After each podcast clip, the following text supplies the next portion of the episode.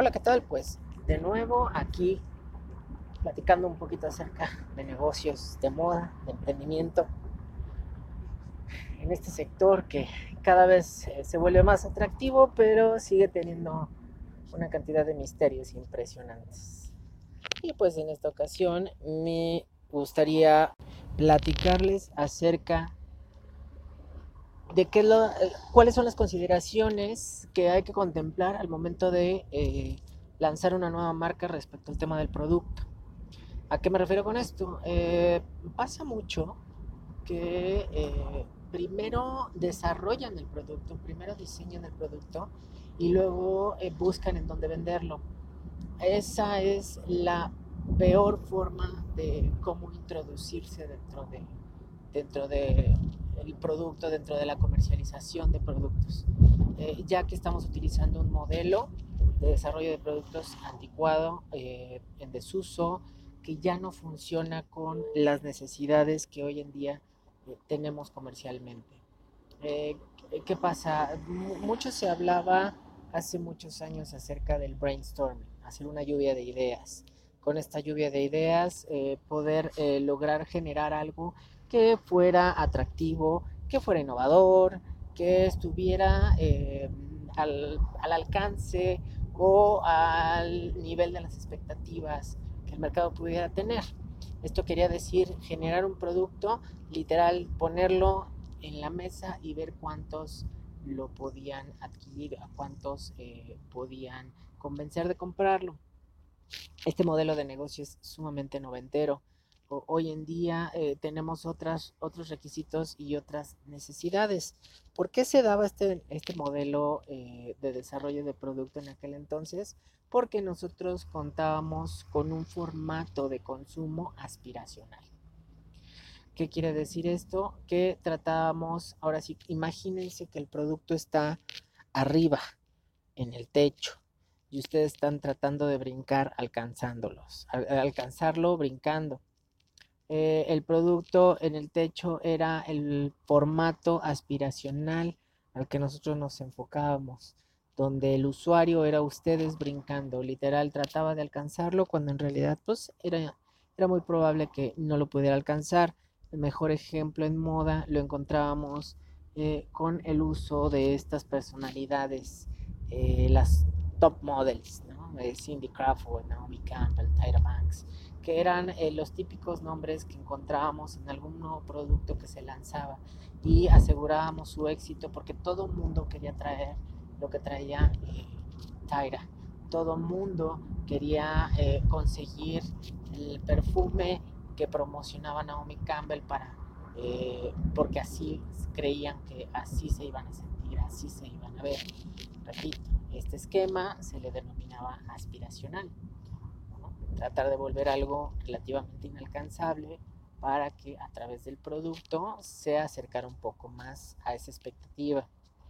Lamentablemente con todos los cambios de eh, generación que hemos tenido, las reestructuras que hemos vivido de consumo por las diferentes generaciones que han pasado, digo, recordemos que eh, económicamente activas eran solamente aquellas eh, generaciones de baby boomers y comenzaban los millennials, por ahí de los 90 y del 2000. Pero hoy en día, con el ingreso de la generación Z dentro del juego comercial, pues se modificó completamente todo. ¿Por qué? Porque hoy en día el usuario no, no aspira a, el usuario quiere un producto que se integre a, que se adapte a su estilo de vida, no ellos adaptarse a un estilo de vida. Y es importante entender esto porque algunos mercados, sobre todo los más juveniles, van a tener esta imposición. Y hay que tener mucho cuidado en la manera de cómo presentamos el producto. Porque si lo volvemos algo que es exageradamente aspiracional, hoy en día el cliente no está dispuesto a intentar lograr llegar a esa eh, expectativa de vida. Inmediatamente la desechan y mejor buscan algo que sí los entienda, la manera en cómo ellos lo procesan que en realidad se integre a su manera de vivir, a su manera de pensar. Hoy en día cambian los papeles, en ese ejemplo. En el techo está el, usuario y el producto está brincando, necesitando adaptarse a esas necesidades. Entonces, como bien podemos entender, retomando el primer punto de este podcast, es que ya no podemos pensar en generar un producto y después encontrar dónde venderlo. Hoy en día, debido a la globalización, a la accesibilidad de información, tenemos clientes más críticos, más analíticos, que investigan más. Incluso lo podemos comprobar con ustedes mismos, no me van a dejar mentir. Si ustedes en, este momento les digo una marca, lo primero que van a hacer es, es. Bueno, si son más jóvenes, la van a buscar en Instagram o incluso en Snapchat o en TikTok. Pero el punto es ese, que ya inmediatamente tenemos la facilidad de buscar información, de analizarla, incluso generar comparativas y decidir cuál es el producto que más se adecua a nuestras necesidades y deseos. Entonces, como podemos entender, esto se vuelve vital al momento de desarrollar el producto. Nosotros tenemos que desarrollar productos que encajen en este estilo de vida, en esta inspiracionalidad que está buscando el usuario, algo que lo motive, algo que le dé experiencia, algo que lo inspire como tal. Por eso es que ya le llamamos inspiracionalidad. Entonces de ahí vemos que necesitamos entender que el desarrollo de nuestro producto deberá ir respaldado por un análisis, por un estudio de mercado que valide como tal lo que nosotros queremos presentar frente al mercado. Ya nada más decir, ay, pues yo no he visto casi aquí faldas rojas, seguramente se van a vender bien. Y pasa siempre. Creo que el mejor ejemplo es cuando eh, queremos comprar un nuevo coche. Ay, como que me gusta el Jeep. Y fíjense, curiosamente empezamos a ver Jeeps por todos lados. Quiero un coche rojo empezamos a ver coches rojos por todos lados. Es un tema de que ya nos empezamos a fijar más en el mercado, en el desarrollo de producto. Pasa algo similar. Cuando nosotros decimos que hace falta este producto, lo empezamos a ver. El problema es que lo empezamos a ver ya que lo lanzamos, ya que lo sacamos. No, eso tendría que ser desde mucho antes. Entonces, si nada más nos basamos en suposiciones y en lo que nosotros traemos en la cabeza, sin validarlo, sin constatarlo, vamos a generar una cantidad de errores impresionantes en el emprendimiento que nos pueden costar incluso el mismo negocio.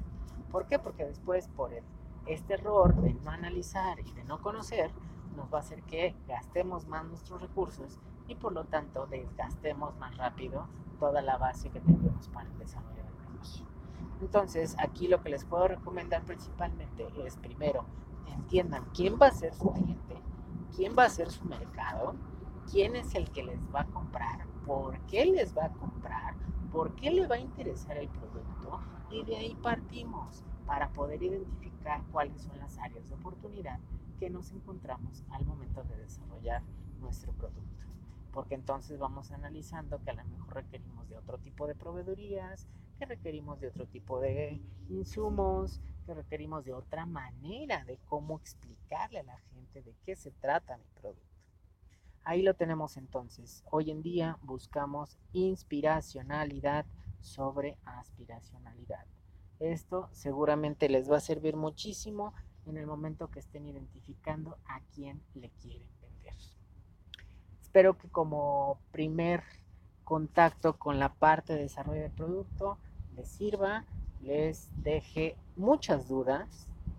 Siempre estoy disponible mándenme sus mensajes, los contesto seguido, incluso los utilizo para futuros podcasts. Con todo gusto me pueden seguir en Instagram arroba populido. Puede ser también una manera de cómo podamos estar en contacto. Gracias por escuchar estos podcasts. Mm, síganme, denle seguir ahí desde donde me escuchen, porque seguramente más de algún consejo les puede servir. Muchas gracias y adiós.